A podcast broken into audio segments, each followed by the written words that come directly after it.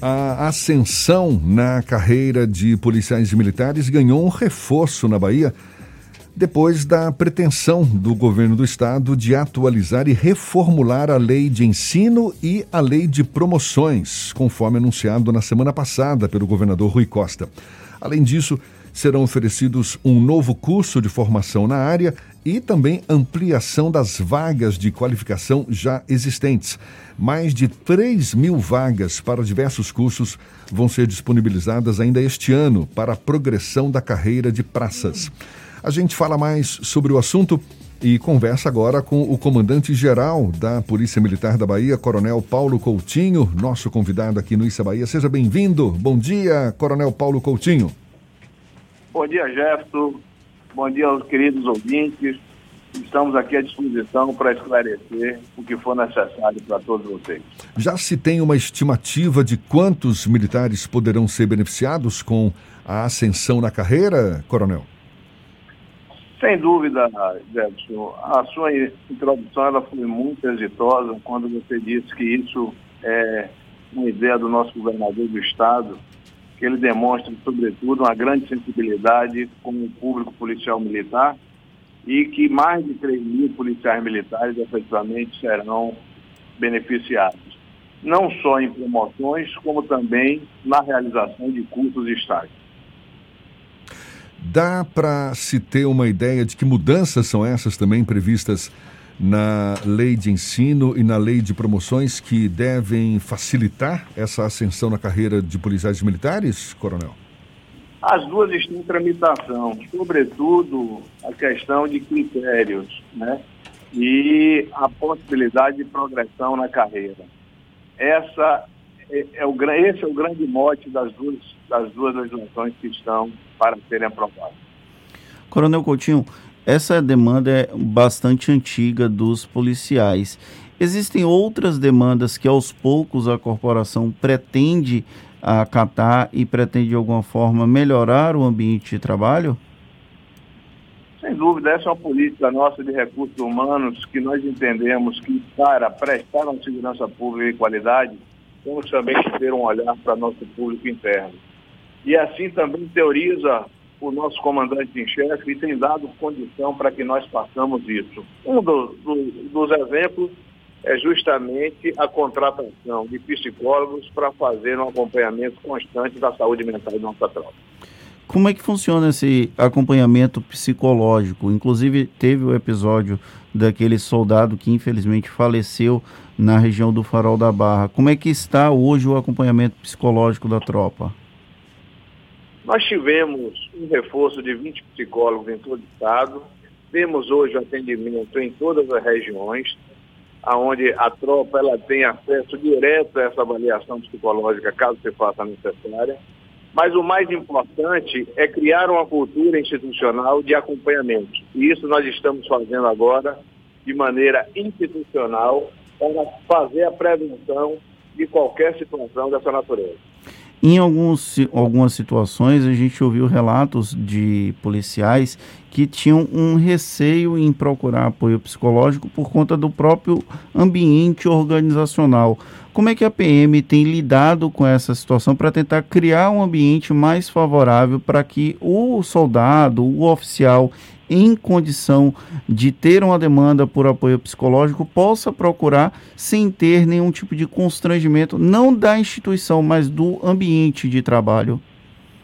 Esse é um paradigma que nós estamos quebrando, sobretudo dentro de uma concepção que o problema de saúde mental é muito contemporâneo na sociedade. E os policiais militares estão inseridos nesse processo.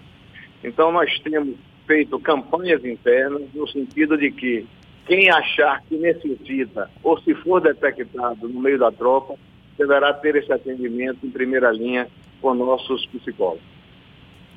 Uma outra demanda que a gente tem recebido aos milhares aqui no WhatsApp, inclusive pelo YouTube da rádio, é a questão da convocação de novos policiais. O senhor e também o governador Rui Costa já trataram sobre esse assunto publicamente, mas como é que está o cronograma para uma eventual convocação de novos agentes da Polícia Militar? Inclusive para a realização dos, dos exames admissionais, não é? Muita gente também perguntando sobre isso. É, nosso governador, ele já autorizou a, o início do curso de mil policiais militares para, para os soldados. Nós estamos convocando agora para final de junho e segundo semestre implementaremos o curso de formação de soldados, que era um anseio grande e fruto de muitos questionamentos. Para que vocês tenham ideia, nós temos hoje dois anos praticamente com a formação muito rarefeita em virtude da questão da pandemia. E que a chegada desse efetivo nos ajudará em muito de recompor o efetivo operativo da instituição. A gente tem uma questão histórica que é a quantidade de policiais ainda é aquém da necessária, do ideal, do cenário ideal para a população, para a própria segurança pública. Qual a estimativa hoje de policiais necessários para um, uma melhor prestação de serviços e quantos efetivamente estão disponíveis hoje no, no estado da Bahia, Coronel? Nós hoje temos efetivo de 29.310 policiais militares. Eu diria que poderemos sim ter mais, em virtude justamente dessa questão dessa formação contínua. Mas a, aproveito também para dizer que o, o, governo do Estado, nos últimos oito anos, ele tem formado de maneira contínua, exceto, excetuando essa situação da pandemia. E isso tem facilitado, sobretudo, a recomposição.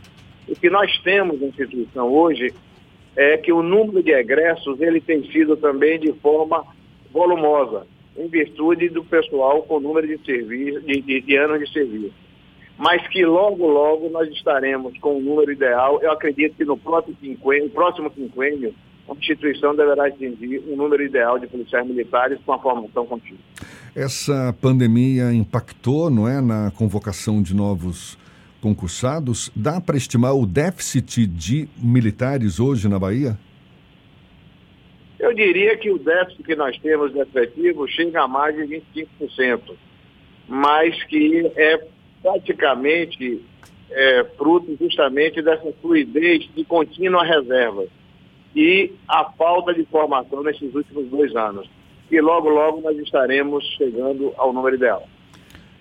Nós também acompanhamos através lá do Bahia Notícias que existe um grupo de estudo para a implantação de alguns serviços e alguns itens que podem inclusive melhorar a atuação da polícia, exemplo de câmeras de filmagem nas fardas dos policiais, a implantação de tecnologia nas viaturas. Como é que a Polícia Militar tem acompanhado esse processo de evolução tecnológica e se existe algum tipo de projeto que ainda está em fase de discussão e pode ser implantado no futuro próximo?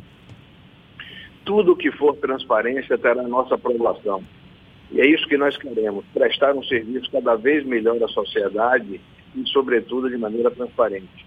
A chegada desse equipamento nos ajudará em muito, principalmente para mostrar o serviço diuturno prestado pelos policiais militares.